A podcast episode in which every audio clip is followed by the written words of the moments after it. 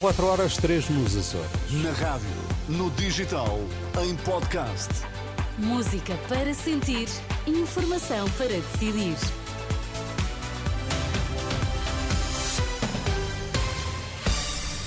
Notícias na Renascença, destaque-se esta hora.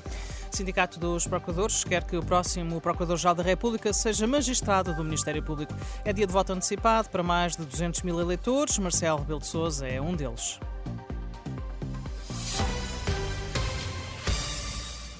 Presidente do Sindicato dos Magistrados do Ministério Público apelou a que haja transparência na escolha do próximo Procurador-Geral da República e a que se escolha um magistrado do Ministério Público a bem da independência e autonomia desta magistratura em tempos de enorme pressão e crítica sobre investigações em curso. Palavras de Adão Carvalho no encerramento do Congresso do Sindicato em Ponta Delgada, nos Açores. O magistrado que lidera o Sindicato de Procuradores defendeu que o cargo de Procurador-Geral da República deve recair sobre o magistrado do próprio próprio Ministério Público disse a bem da independência e autonomia desta magistratura. Marcelo Rebelo de Sousa enviou uma mensagem a este Congresso do Ministério Público. Nessa mensagem, o chefe de Estado exige rigor, rapidez e eficácia ao Ministério Público.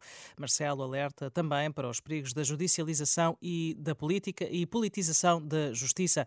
Em plena campanha eleitoral e depois de a Procuradora-Geral da República, Lucília Gago, ter dito que recusa um novo mandato, o Presidente da República pede que não desperdice a oportunidade para refletir acerca dos novos desafios.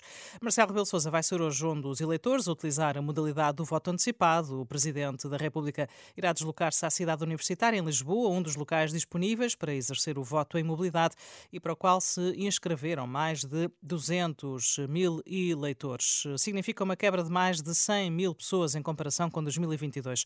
As 366 assembleias de voto vão abrir portas às 8 da manhã e no dia em que os primeiros boletins entram nas urnas, urnas em Portugal, olhamos também para quem vota no estrangeiro. A uma semana das, das eleições, mais de 31 mil cartas eh, para votar por correspondência já foram devolvidas ao Ministério da Administração Interna e, na maioria dos casos, devido a problemas no destinatário. Alexandre Abrantes Neves.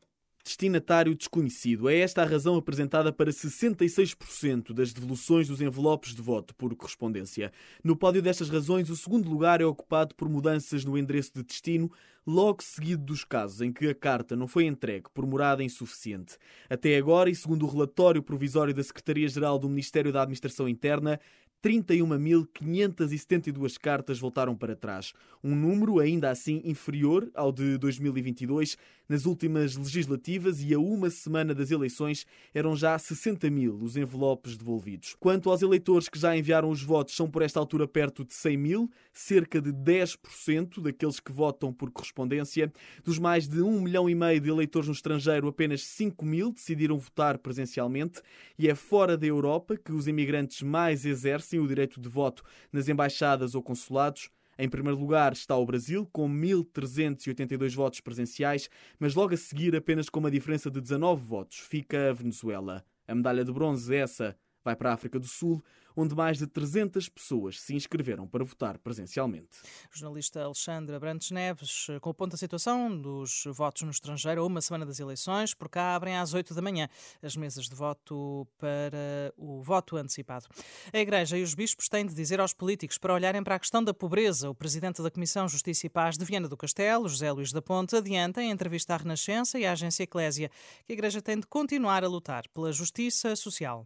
Daí que a Igreja tem de continuamente batalhar neste ponto. Os nossos bispos têm de batalhar neste ponto. E têm, provavelmente, de pôr o dedo na ferida e dizer aos políticos: olhem a questão da pobreza, porque essa é fundamental. Aliás, é a mensagem do Papa Francisco, desde que foi eleito Papa, desde que foi escolhido para Papa, é vamos estar atentos aos pobres. Presidente da Comissão Justiça e Paz de Viana do Castelo, em entrevista à Renascença e Agência Eclésia. Os artistas Buba Espinho, Nomaca, com Maria Leoa, Leo Midea, Silke Nobre, Cristina Clara e Rita Onofre apuraram-se na última noite para a final do Festival da Canção, em Lisboa. A cerimónia decorreu nos estúdios da RTP. As 12 canções escolhidas nestas duas semifinais vão voltar a ser interpretadas na, na final do Festival da Canção, a dia 9 deste mês.